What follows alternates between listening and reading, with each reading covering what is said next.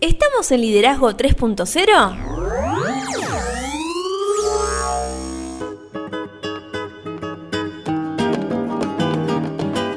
Bienvenidos a Liderazgo 3.0, un espacio que crece día a día y en el que analizamos un tema poco trabajado como es el liderazgo. Quienes conformamos este espacio comprendemos que el liderazgo es un concepto que cambia vidas y lo hacemos con el fin de agregarle valor a cada una de ustedes, nuestros oyentes.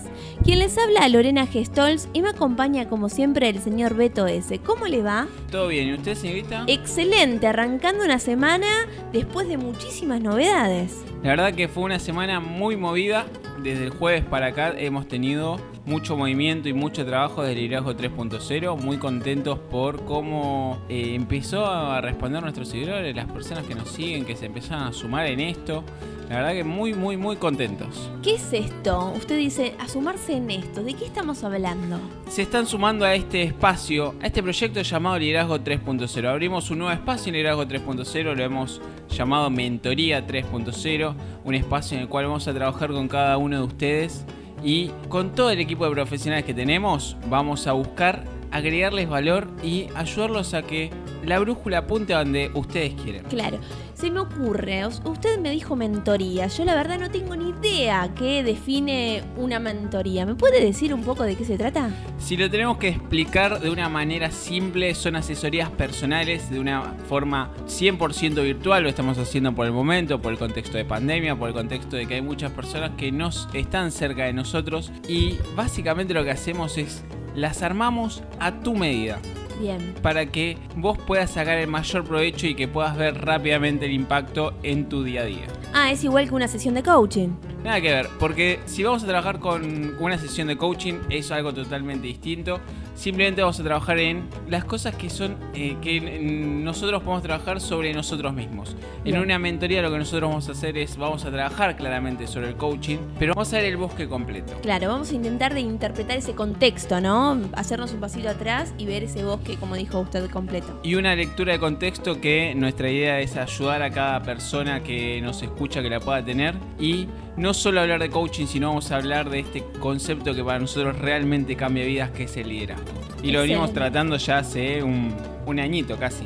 Sí, más o menos. Más o menos. Estamos ahí, creo, ya en este Más de 50 episodios seguro. Sí, sí. Pero bueno, ¿por dónde se pueden contactar las personas, aquellas que quieran experimentar las mentorías con nosotros o que quieran darnos su punto de vista en función a algo que, que, deseen compartir? Estamos en las redes, en Instagram como liderazgo 3-0. Nos pueden escribir por privado. En Instagram también van a encontrar el botón de contactarse con nosotros a través ya sea de por mail, nuestro WhatsApp. Hemos habilitado el WhatsApp, otra innovación en la última semana. Nos pueden encontrar en Facebook como 3.0 Liderazgo, nuestro canal de YouTube es Liderazgo 3.0 y si no también tiene la web www.liderazgo30.com.ar que también estamos trabajando para que eso evolucione. Ahí también en la parte de contactar se van a poder comunicar con nosotros. Estamos a full. Así es. Y estamos en abril. Estamos en abril, llegamos ya. ¿Y de qué vamos a hablar este mes? Vamos a hablar de un tema que yo considero que es fabuloso. Poder desglosarlo, porque es un tema que a muchas personas les cuesta, que es el trabajo en equipo.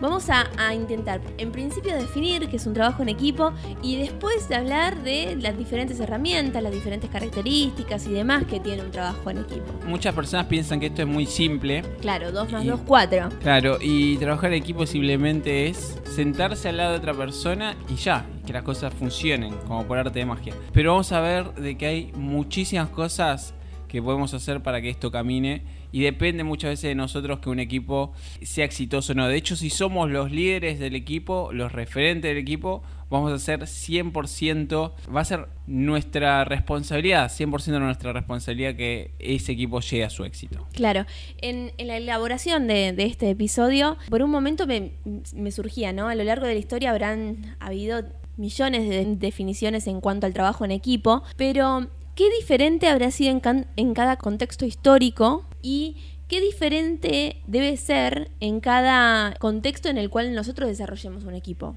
Y eso me parece muy complejo eh, y va a haber tantos eh, equipos de trabajo como contextos realmente existen. Y de hecho, esto también funciona y fue variando a través del tiempo, como usted dice, por cómo también varió el concepto de liderazgo. Claro.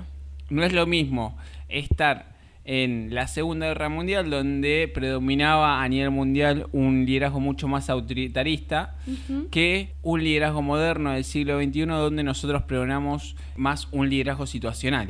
Que ya hemos visto, hemos hablado de estas diferentes facetas de lo que es eh, son los diferentes tipos de líderes y claramente eh, tienen características totalmente opuestas. Exacto, y también se me ocurría el hecho de que por ahí nosotros creemos, cuando consideramos que un equipo funcione, que sea dinámico y demás, a veces puede ser afectado por algo y que de repente deje de ser tan funcional como hasta ese momento.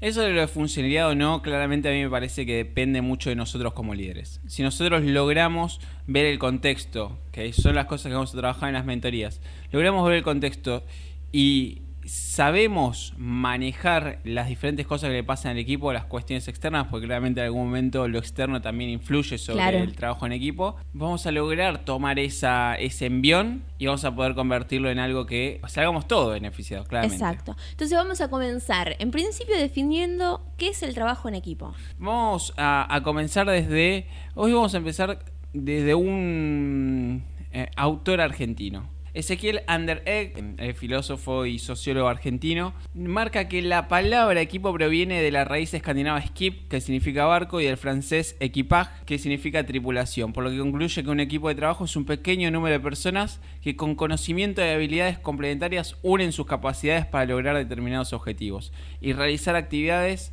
orientadas hacia la consecución de los mismos. Y acá es donde se me viene a la mente esto que eh, hablamos alguna vez, la diferencia entre grupo y equipo. Claro. Que el grupo es un conjunto de personas que se juntan, porque se juntan, como se, nos podemos juntar con amigos para charlar la vida y un equipo es un conjunto de personas que se juntan para algo en específico. Claro, con una finalidad bien establecida, ¿no? Sí, exactamente. Merry Dalton define al trabajo en equipo como aquel que se realiza con el esfuerzo conjunto de varias disciplinas para conseguir una meta común con la máxima eficacia. Esto viene un poquito más de la mano de esto que mencionábamos, de la diferencia entre grupo y equipo.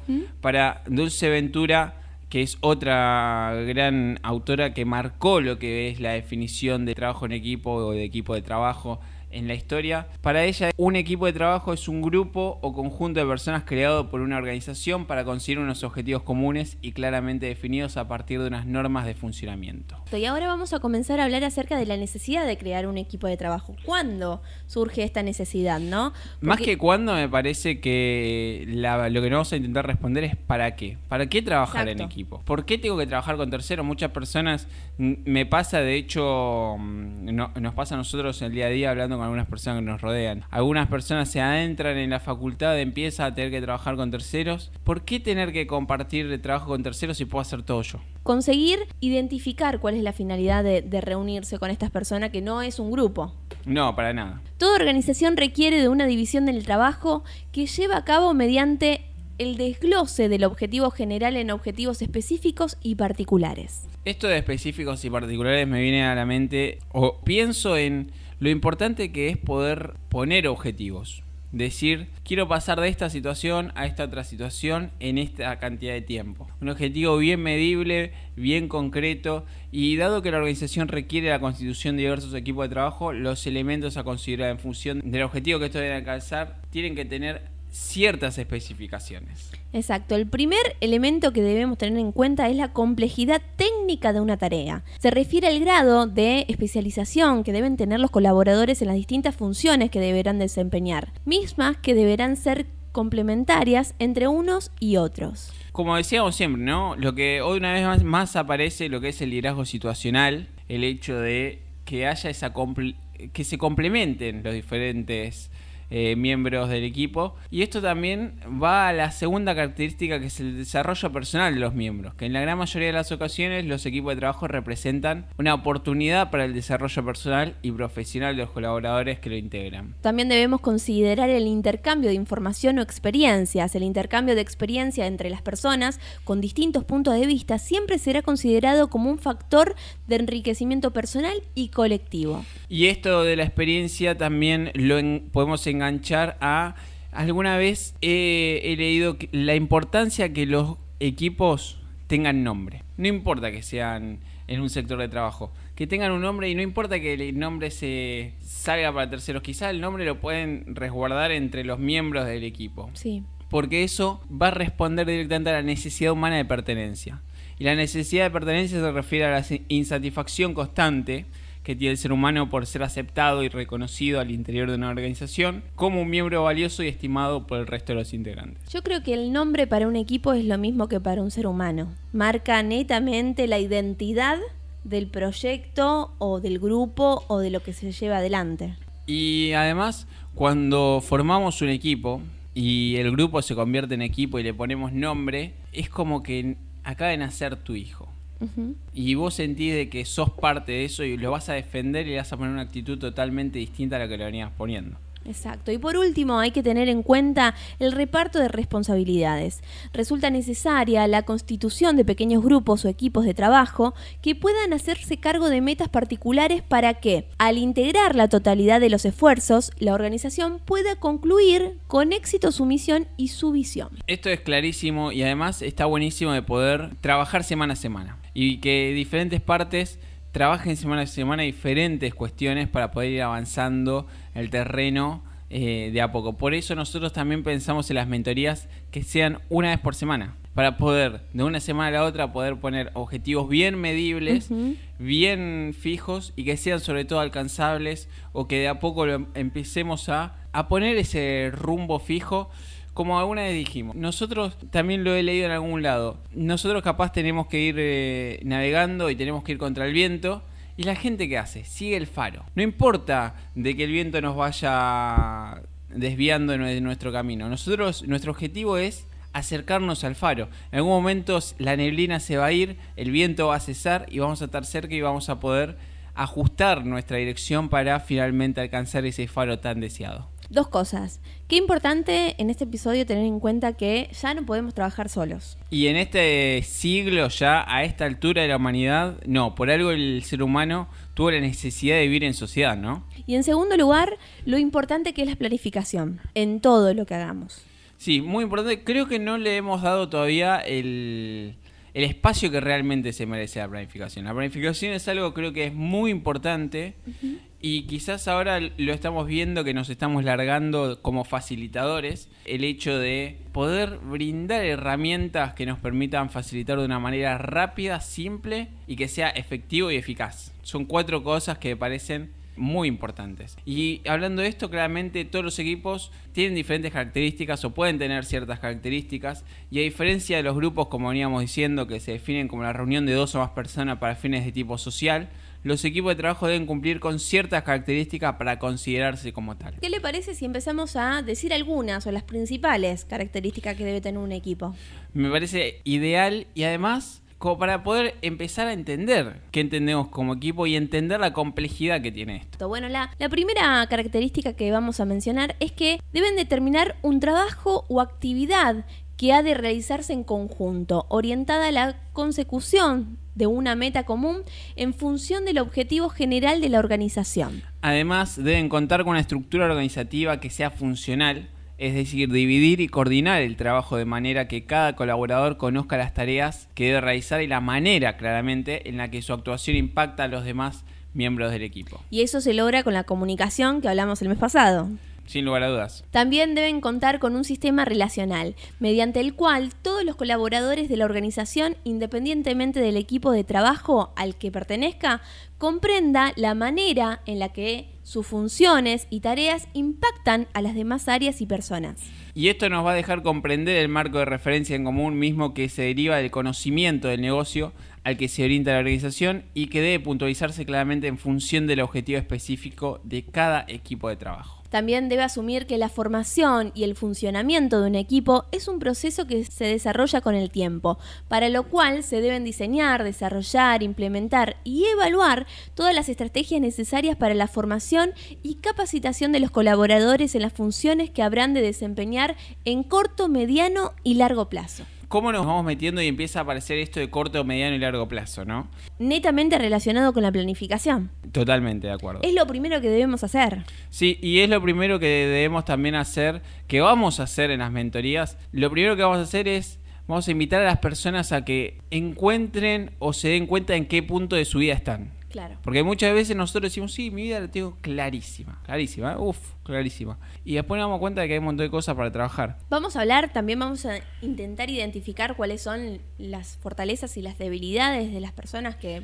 Sí, vamos busquen. a invitarlos a trabajar con el FODA, vamos a trabajarlos a invitar con la rueda de la vida, vamos a... Tenemos un montón de herramientas que las vamos a ir aplicando a poco y que pueden ir funcionando. Y que es- no es que pueden ir funcionando, sino que van a ir aplicándose dependiendo cada contexto y dependiendo claramente la urgencia que tenga cada persona. Porque hay algunas que tienen el- la brújula un poco más perdida que otros. Entonces, en algunos puntos es más fácil trabajar que en otros. Y por eso hay que propiciar también un clima laboral que permita el buen funcionamiento del equipo de trabajo y que favorezca tanto el crecimiento personal como laboral de cada individuo. También debemos generar los canales de comunicación necesarios y adecuados para la optimización de los recursos intelectuales que emanen de las propuestas y conocimientos desde el punto de vista individual como también del colectivo. Y claramente hay que establecer, comunicar, implementar y coordinar sistemas comunes de trabajo para que cada colaborador desde la posición que le haya sido asignada desarrolle aportaciones significativas al interior del equipo. También es fundamental establecer y coordinar reuniones periódicas, físicas o virtuales, para la integración de los avances del proyecto. En este mundo digitalizado empieza a tomar fuerza esto de las reuniones virtuales, algo que también vamos a trabajar un poco lo que cómo coordinar un equipo virtual y claramente hay que coordinar los esfuerzos de cada colaborador para generar un resultado colectivo a través del seguimiento del esfuerzo individual. Y por último, debemos facilitar y fomentar la autogestión de cada colaborador para que sea capaz de planear, dirigir, controlar y corregir sus propios resultados para, posteriormente, integrarlos en un informe de equipo. Qué importante esto, ¿no? Lo que vos mencionás. Planear por un lado, dirigir por el otro, controlar y corregir. Todo el circuito en una sola persona, eso es lo que nosotros deseamos, que todos tengan la capacidad de llevar este circuito de una manera aceitada y rápida a su vida. Y esto responde claramente a la formación de equipo de trabajo, que debido a su importancia, claramente la formación de equipo de trabajo no se puede tomar a la ligera ya que por sí mismos representan un alto coste, para formar equipos de trabajo eficientes claramente se deben contemplar varios elementos. Vamos a ir con el primero. Se deben fijar un objetivo común. El eje rector de todas las funciones, tareas y actividades que habrá de desempeñar como equipo para cristalizar la misión y la visión para la cual se integran como tal. Y también hay que evaluar las fortalezas y habilidades del equipo, esto del FODA que nosotros mencionamos, para que estas fortalezas realmente constituyan claramente el alimento del equipo y se deben identificar también las debilidades de manera que se puedan desarrollar e implementar las estrategias necesarias para subsanarlas y garantizar el éxito. También lo que debemos hacer es fijar metas específicas para cada colaborador, de manera que al integrar los esfuerzos se consiga un resultado óptimo que represente el éxito del proyecto. Y también claramente debemos negociar y acordar la metodología ideal para alcanzar las metas. Los equipos de trabajo funcionan en relación a las aportaciones de cada uno de sus integrantes, por lo que independientemente de las características que posea cada persona, se debe llegar a un acuerdo acerca de la forma en la que se llevarán a cabo las funciones y tareas y actividades que se vayan desarrollando. Y algo súper importante es estimular la aceptación de responsabilidades. Cuando se invita a participar, en automático se está generando un compromiso en el otro.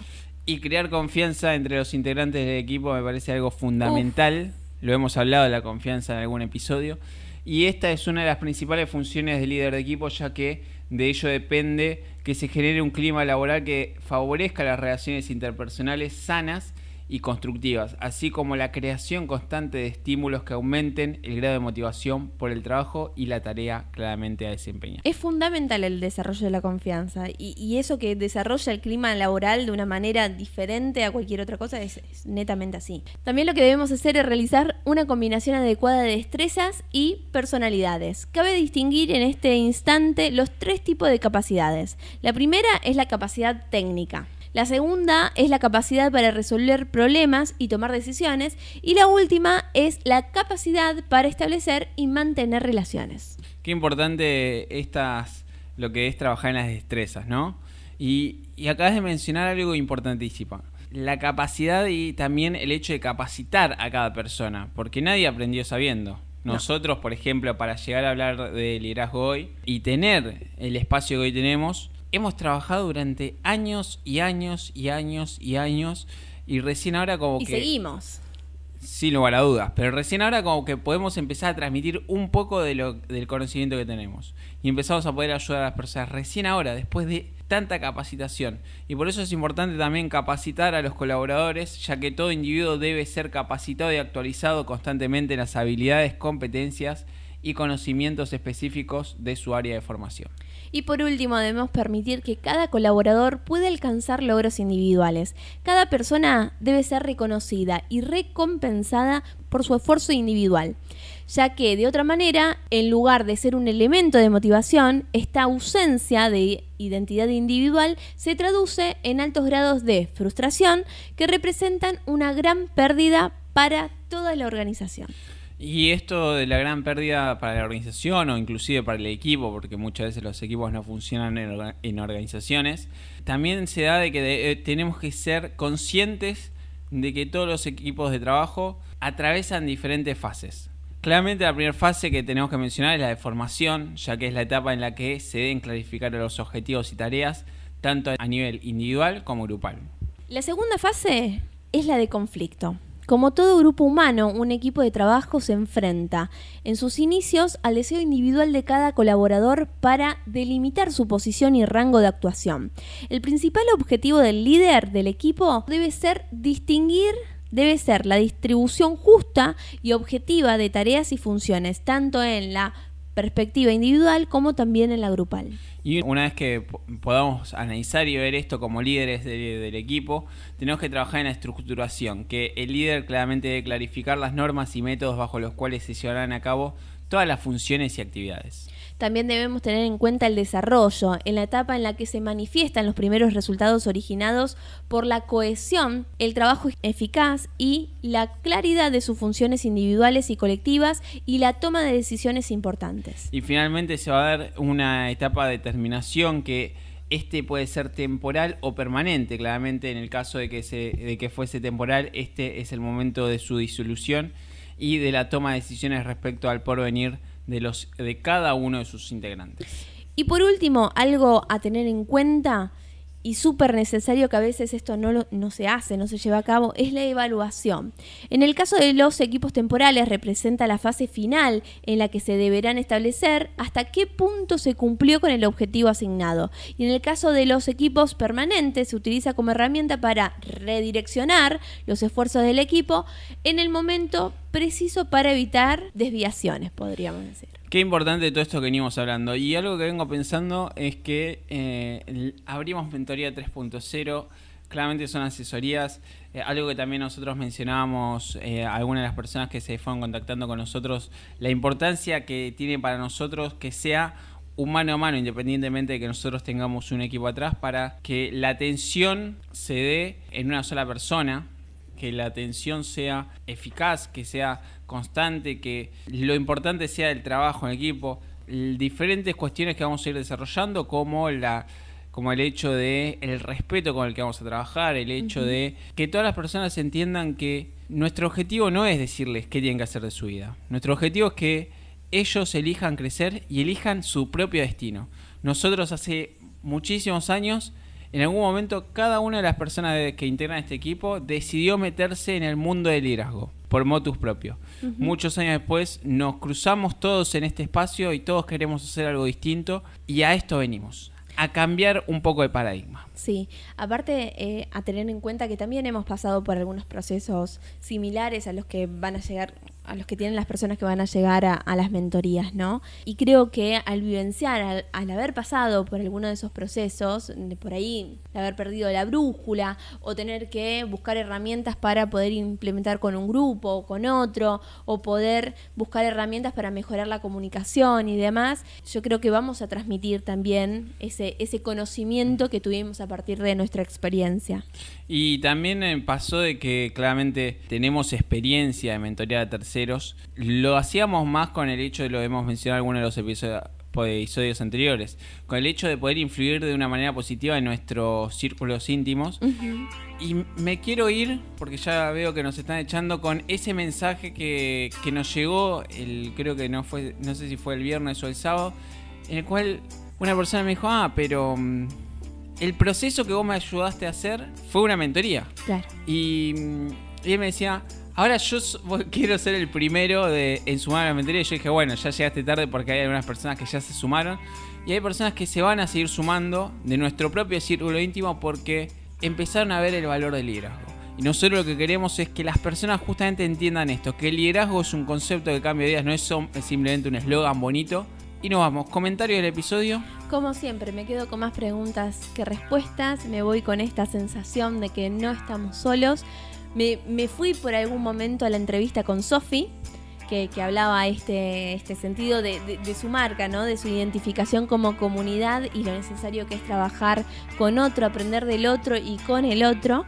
Y, y me quedo con ganas de seguir hablando acerca de, del trabajo en equipo. ¿Qué- ¿De qué vamos a estar hablando el próximo episodio? Vamos a hablar sobre las funciones y los roles de los equipos. Quizás ya vamos a tener las primeras eh, sensaciones de la mentoría 3.0, que en el día de, de hoy, lunes, estamos arrancando con mentoría 3.0.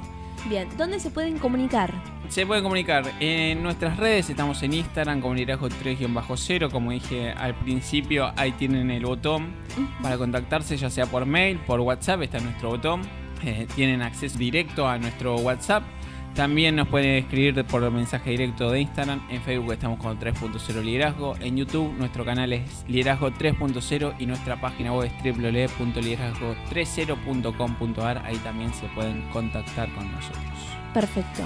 Y si les gustó el podcast Compártanlo para que podamos seguir agregando valor a más personas. y nos retiramos, sin antes decirle que tengan un excelente lunes, una mejor semana. Si todavía no se enteraron de qué es Mentoría 3.0, los invito a que vayan, entren en nuestras cuentas, se comuniquen con nosotros, se interioricen y no se pierdan esta oportunidad. No somos muchos, no somos pocos. Pero estamos todos locos. Puedes diseñar y crear y construir el lugar más maravilloso del mundo, pero se necesita gente para hacer el sueño realidad. Walt Disney. No somos muchos, no somos pocos, pero estamos todos locos. No somos muchos, no.